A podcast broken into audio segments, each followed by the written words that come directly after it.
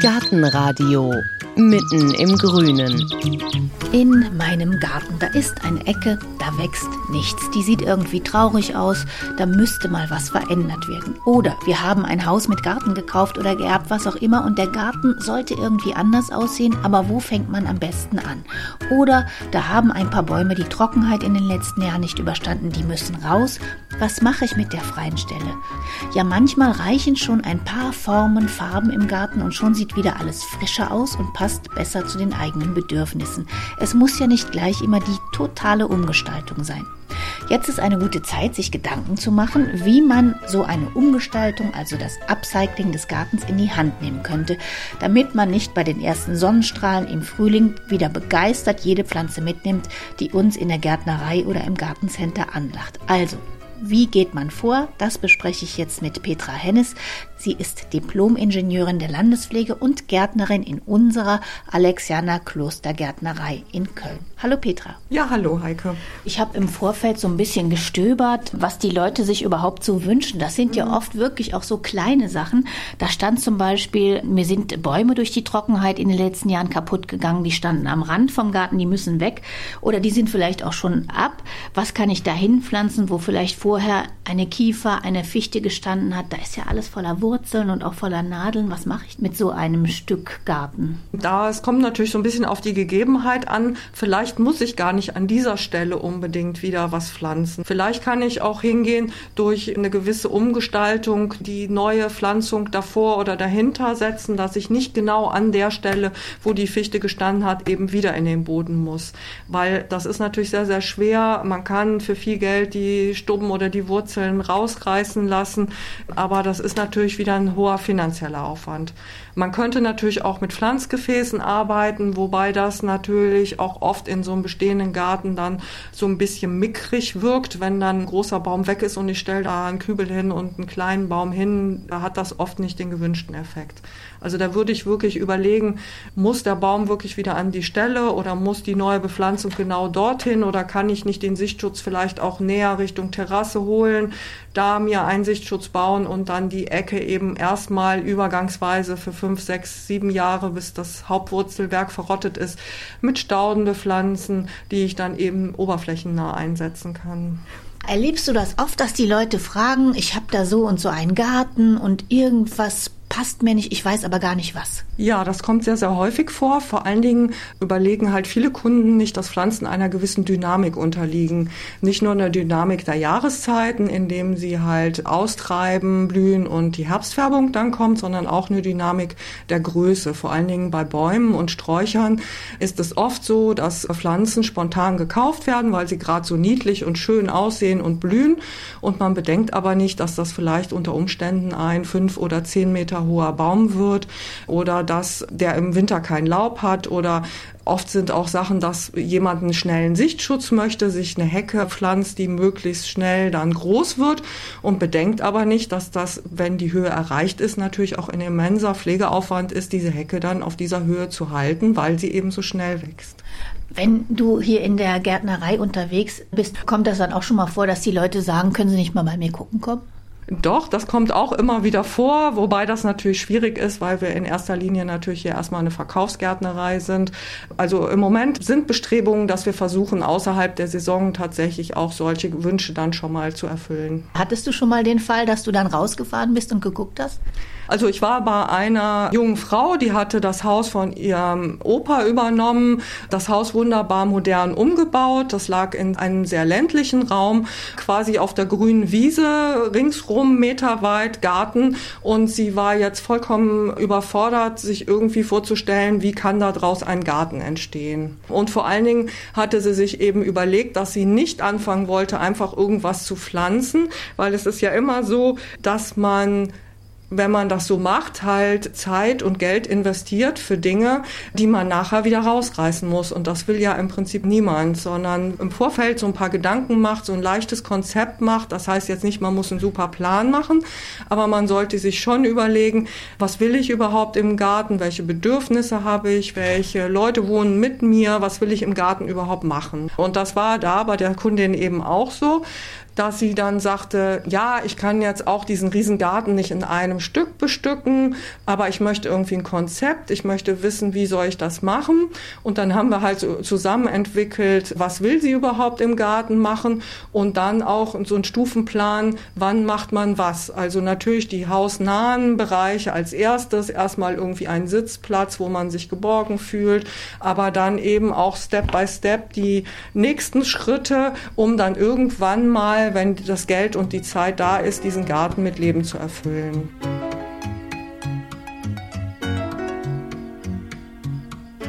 Das hört sich eigentlich aber auch ein bisschen selbstverständlich an, oder? Würde ich jetzt sagen, dass wenn ich einen Garten habe, dann weiß ich doch eigentlich, wer drin lebt und was ich will. Warum muss man immer wieder betonen, macht euch vorher mal klar, was ihr wollt? Ja, ganz oft zeigt die Praxis, dass es nicht so ist. Dass einer in der Familie sich für den Garten verantwortlich fühlt und dann sagt, so das und das möchte ich und das dann auch umsetzt. Oder dass ganz Gedanken verloren an der Außengrenze des Gartens Highlightpflanze an Highlightpflanze aufgereiht stehen und sich gar kein Gedanke gemacht wird über eine Raumbildung zum Beispiel, weil gerade Räume geben ja dem Garten auch die Atmosphäre, die Gemütlichkeit. Und das ist besonders wichtig. Und dieses Argument, ja, der Garten wird ja so klein, wenn ich den unterteile, das stimmt nicht wirklich. Weil ein Garten, wo ich auf der Terrasse vorne schon sehen kann, was hinten am Kompostplatz passiert, ist vollkommen langweilig. Also der unterliegt natürlich den Jahreszeiten, was noch ein bisschen Reiz ausmacht. Aber wenn ich den immer komplett im Überblick habe, verliert das auch ganz, ganz schnell den Reiz. Wohingegen, wenn ich durch einen Garten durchgehen muss, vielleicht durchschlendern kann, jedes Mal, wenn ich um die Ecke komme, wieder eine neue Blickachse habe, wieder mein Blick auf ein anderes Gehölz oder eine andere Pflanze gelenkt wird oder ein Ausstattungsgegenstand oder so, dann ist das auch so eine gewisse Spannung, die der Garten hat. Raumbildung, das klingt für mich jetzt aber schon nach einer größeren Herausforderung. Wenn ich jetzt zum Beispiel wie auch die junge Frau, von der du mhm. erzählt hast, die hat einen großen Garten und dann steht ihr da in dem Garten und dann sagst du Raumbildung. Mm, ja. Also wie fängt man das denn dann an? Also am günstigsten ist tatsächlich, dass man sich einfach den Garten mal aufmalt. Das hört sich jetzt wieder furchtbar kompliziert an, aber dadurch kommt man irgendwie ganz schnell spielerisch auch zu so einer Aufteilung. Man geht tatsächlich hin, nimmt sich ein Blatt Papier, am besten im Maßstab 1 zu 100, das heißt ein Zentimeter sind ein Meter im Garten. Das muss auch nicht besonders genau sein, weil es geht ja jetzt erstmal nur darum, eine Idee zu entwickeln. Das heißt, man malt in diesen Plan mal das Haus rein und dann geht man hin und guckt mal, was hat das Haus denn für Linien? Welche Ecken äh, gibt das vor? Gibt es eine Garage, die auch wieder Linien hat? Das heißt, man verlängert erstmal so diese Linien von den Gebäuden und versucht dann einfach mal diese Linien zu schwingen oder im Kästen zu setzen und guckt einfach mal, ob man eine vernünftige Aufteilung hinkriegt. Also am besten macht man das, indem man irgendwie einfach mal so ein Transparentpapier über den Grundriss des Gartens legt und dann einfach mal hin und her schwingt. Das heißt, da steht der Baum, da ist die Hecke vom Nachbarn, wo ist die Sonne, wo ist Süden, wo ist Norden, sich vielleicht auch mal einschraffiert, wo gibt es schattige Bereiche, wo gibt es sonnige Bereiche, wo steht die Sonne mittags, wo steht sie abends. Das sind alles so Vorüberlegungen, die ich dann, wenn ich in so einen Garten komme, erstmal abfrage. Dann gucke ich mir an, welche Vegetation gibt es in dem Garten, weil da, es gibt zum Beispiel auch eine Reihe von Zeigerpflanzen. Also wenn ich zum Beispiel sehe, dass da eine Wiese ist mit sehr viel Hahnfuß, dann weiß ich schon, da ist Staunässe, da muss was im Boden gemacht werden. Oder wenn Sauerampfer oder Wegerich da ist, dann sind das sehr schwere Böden, die undurchlässig sind. Oder Vogelmiere, dann ist es super, dann weiß ich, da kann ich fast alles pflanzen. Das deutet auf lockere, humose Böden hin. Das ist total toll. Oder wenn halt viel Brennnessel da ist oder Klettenlabkraut, dann ist das sehr nährstoffreich. Also da zeigt mir die Bepflanzung auch sehr stark schon, wie die Gegebenheiten sind. Und wenn da zum Beispiel Binsen sind, dann weiß ich, ich habe da einen dichten Untergrund. Das heißt, auch solche Sachen zeichne ich mir dann schon mal in den Bestandsplan ein. Wichtig ist, dass man guckt, steht irgendwo Wasser im Garten, weil fast alle Pflanzen, bis auf so ein paar Teichpflanzen, mögen das überhaupt nicht mit den Wurzeln im Wasser zu stehen. Und das ist ganz, ganz oft gerade in Neubaugebieten. Dann wird das Haus gebaut, der Kran wird hingestellt, der Kran wird abgebaut Und dann wird einfach auf den verdichteten Unterboden, wo die Baumaschinen drüber gefahren sind, wird einfach frischer Oberboden drüber geschüttet, 30, 40 Zentimeter hoch. Und das ist wie unter einen Teppich kehren. Man legt einen schönen neuen Teppich drauf. Aber wenn es dann anfängt stark zu regnen im Herbst, Winter, dann sieht man auf einmal, dass die Pfützen im Garten stehen.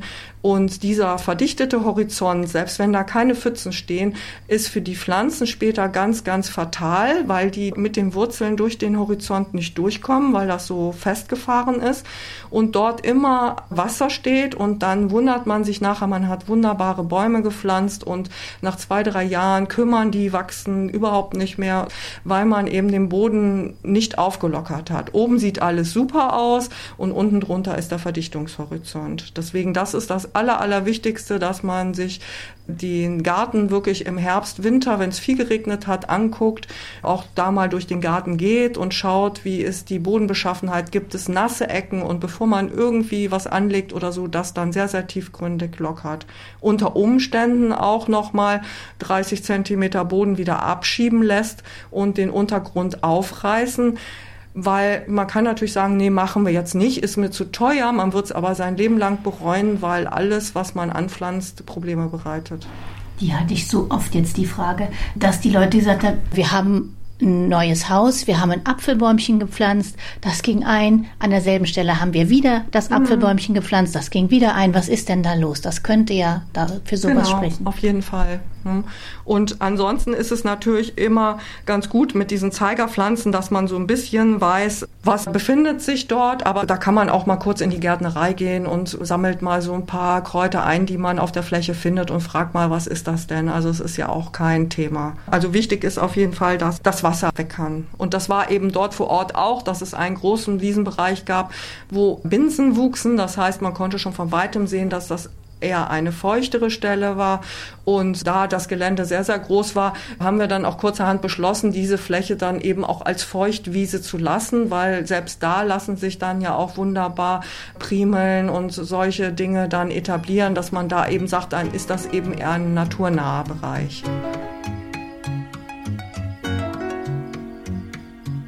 Dann ist hier jetzt nochmal eine Frage, die ich im Internet gefunden habe. Da wünscht sich jemand eine Einfahrt vor dem Haus, die begrünt ist. Geht das? Ist das sinnvoll? Ja, das ist schon lange Jahre immer wieder ein Thema. Das hat irgendwie mal in den 70ern angefangen mit der Entsiegelung, dass man versucht hat, ja Flächen zu entsiegeln und damit wurde immer wieder versucht, so Einfahrten auch zu begrünen. Man kann sagen, jein. Also es geht, wenn auf dieser Einfahrt nicht regelmäßig ein Fahrzeug abgestellt wird. Weil in dem Moment, wo das regelmäßig da steht, ist einfach das Licht nicht mehr da und dann funktioniert es spärlich. Solange man da nur, ich sag mal, drüber fährt, funktioniert es zumindest sehr, sehr gut in den Bereichen, in denen der Reifen nicht trifft und in denen die der Reifen trifft, so mäßig. Aber man kriegt das durchaus hin. In der Regel sind Pflanzen, die sehr viel Trockenheit abkönnen. Also das sind äh, hauptsächlich Sedum sempervivum Arten, die man da sehr gut nehmen kann. Thymian, also eher so die Sachen, die so aus trockenen Steingärten kommen, die man da gut etablieren kann. Man kann auch mit Rasengittersteinen arbeiten, wobei das auch in den letzten Jahren eher rückläufig ist, weil es eben nicht diesen wunderbaren englischen Rasen dann in diesen Steinen gibt, sondern da eben dann auch eher so ein Kalk-Magerrasen anzusiedeln ist, der aber dann eben im Sommer auch durchaus mal braun ist. Von daher optisch oft nicht so ansprechend für den Kunden jetzt. Man kann so Flächen schottern, dann kann man mit Aussaat arbeiten, weil das sind dann auch oft Pflanzen, die so auf Ruderalflächen wachsen, die sich dann da auch sehr gut etablieren lassen. Ist aber oft sehr naturnah, nicht unbedingt sehr gepflegt und akkurat. Kommen wir doch noch mal zu der Kundin, bei der du gewesen bist in dem großen Garten. Da habt ihr schon entdeckt, da war eine feuchte Stelle. Da macht man vielleicht einen kleinen Naturbereich und der Rest. Was habt ihr dann überlegt? Mhm. Also wir haben uns dann, wie gesagt, das Haus noch mal genau angeguckt, haben dann überlegt, wo sind da Achsen vom Haus, wie kann man den Garten aufteilen. Da bot sich an, weil das eben in der freien Landschaft war, viel mit Hecken zu arbeiten. Ein Bereich, da sollte im Sommer auch mit Bikini Bikini gelegen werden. Dort war auch wichtig, dass dann eben auch von der Ferne, also auch von der dritten Dimension, sprich ein Baum steht, einmal für den Schattenwurf, einmal eben auch als Sichtschutz dort vermehrt. Dann haben wir so überlegt, welche Materialien passen eigentlich so zu dem Haus, weil der Garten besteht ja nicht nur aus Pflanzen, sondern man muss sich natürlich auch überlegen, welche Materialien nimmt man da. Zum einen muss es ja praktisch sein, Dort war es halt so, dass da relativ viel Wege angelegt werden mussten, weil der Garten sehr groß war. Das heißt, man hat nach einer preiswerten Möglichkeit gesucht. Da habe ich dann eher dazu geraten, zum Beispiel Betonstein zu nehmen. Da gibt's ja mittlerweile sehr schöne Sachen. In kleinen Gärten kann man natürlich auch gut mit Naturstein arbeiten. Man sollte nur immer überlegen, habe ich zum Beispiel einen Aluminium-Gartentisch und stelle den auf Natursteinpflaster, wird mir der Stuhl ständig umkippen. Also auch dort muss man eben überlegen, wie soll die Bestuhlung, das Mobiliar, wie soll das später aussehen? Habe ich sehr schattige Plätze, macht es wenig Sinn, eine Holzterrasse zu bauen, weil die im Schatten eben sehr schnell Moos ansetzt und dann sehr glitschig sein wird, genau wie bei Sandstein. Das heißt, da gehe ich eher auf Betonstein oder Naturstein. Und die Fugen bestimmen natürlich auch sehr, sehr stark das Bild. Ein Rat ist auch immer, zu unterschiedlichen Baustoffhändlern hinzufahren, Steine, die in die Wahl kommen, sich Muster mitzunehmen, die zu Hause vor die Fensterscheibe zu legen, zu gucken, wie sehen die aus, wenn die nass sind, zu gucken, wie sehen die aus nach zwei, drei Wochen. Sind die sehr hell? Habe ich eine sehr sonnige Terrasse? Werde ich da total geblendet? Also da gibt es viele Dinge, die man so beachten sollte. Das haben wir dann da vor Ort besprochen.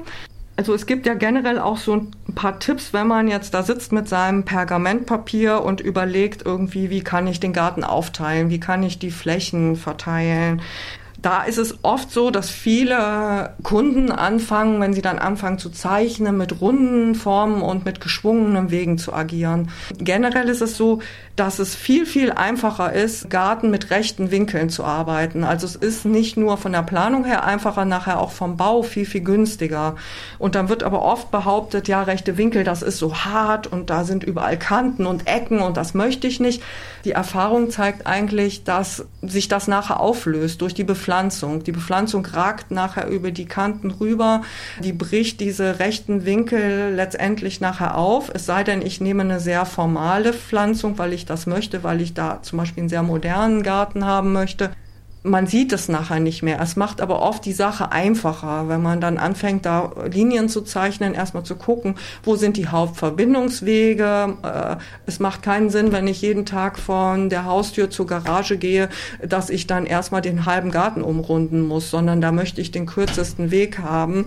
Also zeichne ich mir das erstmal schon mal grob ein. Oft ist es auch schön, wenn man Quadrate hat, die einfach mal im 45 Grad Winkel zu versetzen. Das bringt oft auch nochmal so Spannungseffekte und andere Blickachsen und man schafft es dann auch sehr gut, wenn man dann wieder im rechten Winkel zum Beispiel Hecken oder Zäune einführt, dann hat man immer direkt so Beetabschnitte, also das bietet sich auch oft an. Dann war deine Frage, ich habe einen Schattengarten, der Boden ist sauer, ich wünsche mir was Buntes. Geht das? Ja, das ist überhaupt kein Problem. Also gerade auch im Bereich der Stauden gibt es da sehr, sehr viel Pflanzen. Da kann man auch immer gut gucken in Staudenkatalogen oder auch hier bei uns in der Gärtnerei. Da gab es ja mal so Wissenschaftler, die haben sich überlegt, wie kann man die Stauden sortieren, damit Kunden und auch Verkäufer besser wissen, was kann man denn da so pflanzen. Und da gibt es also zwei Bereiche, die die so eingestuft haben. Einmal den Bereich Gehölz oder auch den Bereich Gehölzrand. Also der Bereich Gehölz sind halt wirklich Pflanzen, die wirklich ganz im Dunkeln wachsen können und da gar keine Probleme haben. Und der Bereich Gehölzrand äh, sind die, die dann je nach Tageszeit mal ein paar Stündchen Licht abbekommen oder Sonne abbekommen oder wo die Bäume und die Dachdeckung nicht ganz so dicht ist. Da gibt es ganz tolle Sachen, die man da machen kann. Ganz, ganz wichtig in einem Garten ist ja auch, wenn es um die Pflanzen geht, dass sich auch gewisse Pflanzen wiederholen, damit man einfach eine Einheit, eine Ruhe, eine Atmosphäre in so einen Garten bekommt. Und wenn ich dann zu viel will, dann wirkt der Garten oft überladen. Es kommt nur noch zu so einer Aneinanderreihung von Ausstellungsgegenständen und äh, man weiß gar nicht mehr, wenn man irgendwo sitzt, wo soll man jetzt hingucken, weil ein Highlight das andere ablöst. Und das ist eigentlich nicht der Sinn. Und warum ist es nicht schön, wenn ich viele Highlights habe im Garten? Da könnte ich ja auch sagen, ist doch super, da kann ich erst nach da gucken, dann nach da, da kann ich immer weiter gucken. Ja, weil das dann oft wie so ein botanischer Garten wirkt. Also das, erstmal hat das Auge keine Ruhe mehr. Auch wenn wir spazieren gehen, dann erholen wir uns eigentlich am besten, zum Beispiel wenn wir am Meer lang gehen, wo wir stundenlang immer dasselbe sehen, nämlich das Meer das bringt irgendwie dem Auge und dem Menschen irgendwie Ruhe. Und wenn man dann irgendwas Besonderes sieht, dann sagt man, boah, das ist toll. Wenn aber, ich sag mal, das Tolle nebeneinander mit dem nächsten Tollen steht, dann nimmt man das Einzelne nicht mehr wahr. Das hängt auch mit dem menschlichen Gehirn zusammen, dass das eben so viele Eindrücke nicht mehr verarbeiten kann und das dann oft gar keinen Sinn macht. Und es ist ja auch ein Kostenfaktor. Viele Highlights kosten oft auch viel Geld und bringen gar nicht den gewünschten Effekt. Generell sollte man sich auch immer überlegen, wenn man jetzt einen Garten neu anlegt oder auch wenn man einen bestehenden Garten hat, wo einfach zu viel Bäume drin sind, welche Pflanzen sind die Leitpflanzen. Das heißt, jeder Garten braucht so ein paar größere Gehölze, die so ein Hingucker sind, die einfach toll sind. Und jeder Garten braucht natürlich eine Abgrenzung, eine Hecke. Es sind irgendwo Stellen, wo man unbedingt was verdecken will oder so. Und über diese Pflanzen sollte man sich als erstes Gedanken machen. Und dann kann es auch sein, dass ich mich mal von was trennen muss, weil das einfach zu viel ist. Genau. Da muss ich mir überlegen, wenn ich jetzt einen bestehenden Garten habe und habe da zu viele Pflanzen, welche sind denn die, die wirklich wichtig sind, die eine Funktion erfüllen, die den Stil des Gartens ausmachen, die die Atmosphäre schaffen. Und wenn dann ein Gehölz parallel dazu steht und dem eigentlichen, was ich haben will, den Rang abläuft, dann muss ich mich vielleicht auch mal davon trennen. Wichtig ist auch bei der Neupflanzung, wenn ich diese Leitpflanzen neu kaufe, dann sollte ich mir wirklich überlegen, ob ich die nicht groß kaufe, auch wenn das teuer ist. Das sind nur ganz wenige Pflanzen im Garten. Ich sag mal, in einem Reihenhausgarten sind das vielleicht drei, vier Stück, wenn überhaupt. Dass ich die groß genug nehme und dass die aus dem anderen Pflanzenwust schon mal herausstechen, dass die direkt ihre Funktion erfüllen. Weil wenn ich die zu klein nehme, überwuchern die anderen die, die haben ihre Funktion nicht, wie zum Beispiel Sichtschutz. Ich höre ganz, ganz oft bei den Kunden, wir haben zwar einen Baum gepflanzt, aber der Nachbar sieht uns immer noch auf dem Frühstückstisch. Was können wir denn jetzt machen? Also man ärgert sich nachher, dass man an dieser Stelle sparsam war hier ist wirklich der Appell für die Leitpflanzen Geld ausgeben, lieber den Garten Stück für Stück planen und dann aber richtig machen. Und dann kommt halt die Beipflanzung. Das sind in der Regel Gehölze, wo ich mir überlege, dass die den Stil umsetzen des Gartens. Die brauchen dann nicht besonders groß gepflanzt zu werden. Nur da ist es wichtig, dass man die öfter wieder aufgreift. Also ich, also wenn ich jetzt einen Rhododendron-Garten haben will, nicht zehn Rhododendren in unterschiedlichen Farben pflanze, sondern sage hier drei, vier Pflanzen müssen dieselbe Farbe haben, weil das Auge, das stellt zwischen gleichen Pflanzen immer wieder Linien her. Und wenn ich jetzt die eine Pflanze links im Garten habe und die andere rechts und das Auge stellt eine Linie her, dann führt das auch optisch den Garten zusammen. Das heißt, das bildet eine Einheit. Wohingegen, wenn ich jetzt jede Pflanze anders habe, fällt der Garten nachher so auseinander, obwohl vielleicht vielleicht die Pflanzen alle die gleichen sind. Da muss man immer genau gucken.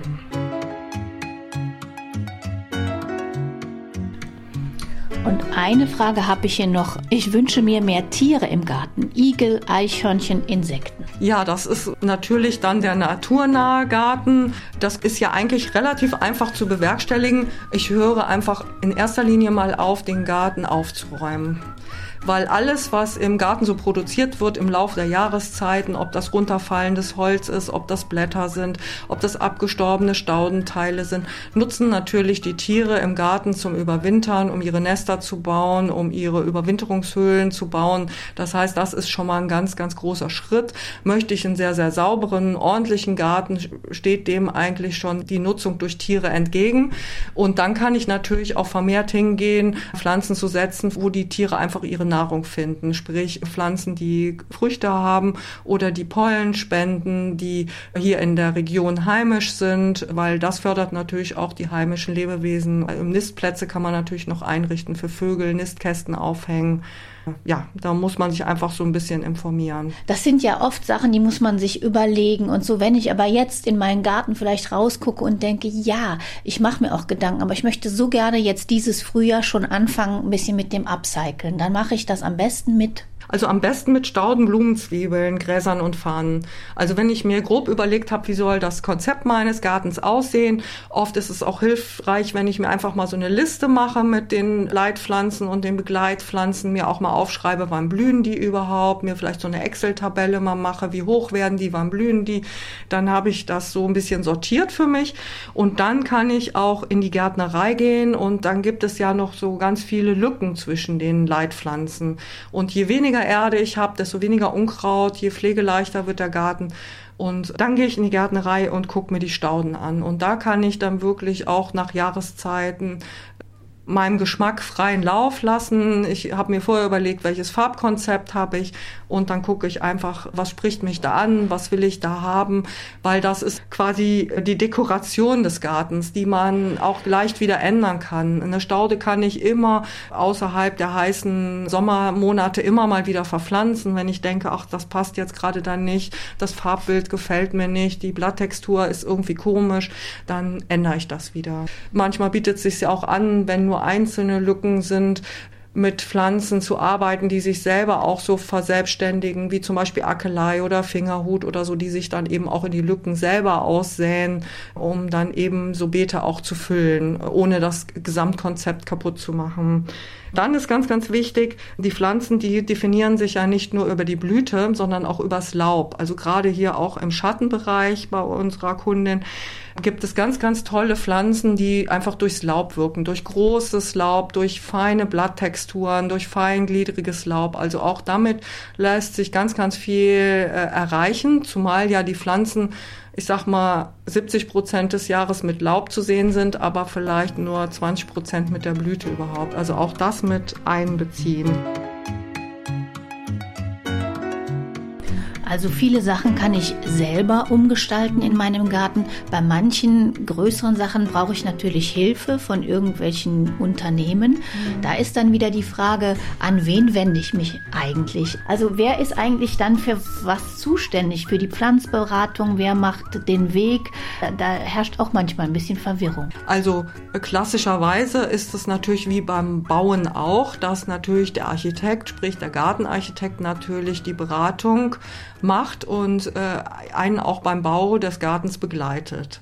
Das ist natürlich sehr kostenspielig und kann sich nicht jeder leisten. Aber generell, das hört sich jetzt vielleicht alles sehr kompliziert an, aber generell mit ein bisschen Geduld und Ausdauer schafft man das eigentlich auch selber, wenn man sich so diese Vorüberlegungen macht, da zu einem guten Ergebnis zu kommen. Wenn man sich dann nicht zutraut, das umzusetzen, empfehle ich eigentlich immer, einen Garten- und Landschaftsbauer einzuschalten, verschiedene kommen zu lassen und einfach mit denen Gespräche zu führen, weil die spezialisieren sich in der Regel auch äh, oft auf bestimmte Themenbereiche Bereiche. Das heißt, wenn ich zum Beispiel einen modernen Garten will, kann das der Unternehmer XY ganz gut. Wenn ich einen Naturgarten will, ist es vielleicht äh, ein anderer Unternehmer. Das heißt, ich gucke mir vielleicht seine Referenzliste an und schaue, wo hat er jetzt gerade seinen Schwerpunkt. Passt das zu dem, was ich möchte? Ich führe ein Gespräch mit dem. Da kann ich auch sehen, ob der auf meine Wünsche und Bedürfnisse eingeht oder ob der nur daran denkt, möglichst alles zuzupflastern und viel Geld zu verdienen. Und wie habt ihr das dann in dem Garten gemacht, in dem du gewesen bist? Kann die junge Frau das alleine regeln oder muss die auch einen Gartenplaner, Bauer beauftragen? Also dort war es so, äh, dass wir da ja jetzt so die Vorplanung gemacht hatten und sie dann gesagt hat, sie hat sehr, sehr viel Lust, selber im Garten zu arbeiten und eine sehr große Familie und dass sie sich überlegt hat, dass sie da im Frühjahr jetzt das ein oder andere Arbeitswochenende machen möchte und dann die Familie zur Gartenarbeit einlädt, um das umzusetzen und anschließend als Belohnung dann ein Grillevent gibt, um da zu einem Abschluss zu kommen. Das ist auch eine super Idee, da hat man gleich wieder mehrere Fliegen Fliegen mit einer Klappe geschlagen.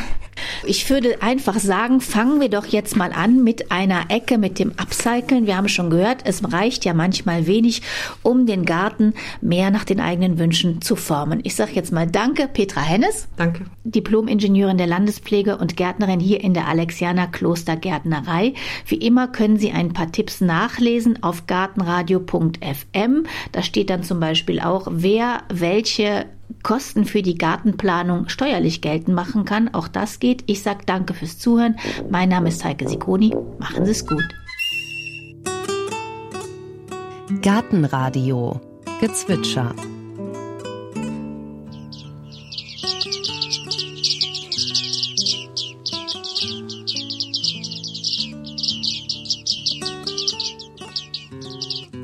Das war die Bartmeise.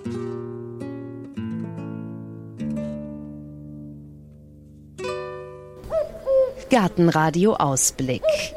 Ja, in der nächsten Folge, da geht es um eine ganz besondere Behausung, um die Hütte. Und da sind wir einmal bei der Architektin und Tischlermeisterin Sabine Röser in Köln zu Gast, in ihrer selbstgebauten Kleingartenhütte. Das sind Bretter mit der Waldkante, also so wie sie gewachsen sind und aufgesägt, sind die einfach angebracht und dadurch ergibt sich ein natürlicher Holzschutz, weil das Wasser abperlen kann und kann nach unten abtropfen. Und die Waldkante haben wir deswegen dran gelassen, weil es ja eine sehr ursprüngliche Art ist, so zu wohnen im Garten. Und das soll formal eben auch eher so an eine Berghütte erinnern. Das Besondere an dieser Hütte, nachhaltiger geht's nicht. Sie ist aus Kölner Holz gebaut, wie alles, was Sabine Röser zusammen mit ihrem Mann baut. Und wir gucken auch auf die Hütte an sich. Onkel Tom, Robinson Crusoe, Schriftsteller und Philosophen haben der Hütte ja immer wieder neues Leben eingehaucht. Viele dieser Geschichten und Phänomene hat Autorin Petra Ahne in ihrem Hüttenbuch gesammelt. Die Hütten, die sich die Adligen im 19. Jahrhundert in ihre Parks gestellt haben, die sollten eben den Eindruck vermitteln, dass man gar nicht reich ist, dass man eigentlich überhaupt keine Möglichkeiten hat, sich ein ordentliches Haus da reinzustellen, sondern die sollten möglichst schief und krumm aussehen. Sehr lustiges Phänomen, die Schmuck-Eremiten. Da gibt es tatsächlich noch Inserate aus der Zeit, Zeitungsinserate. Es wird ein junger Mann gesucht, der bereit ist, da mal ein paar Monate zu hausen. Man durfte sich nicht mehr die Nägel schneiden, die Haare schneiden, den Bart schneiden, musste so ein weites, wollenes Gewand tragen. Das reichte dann aber eigentlich schon.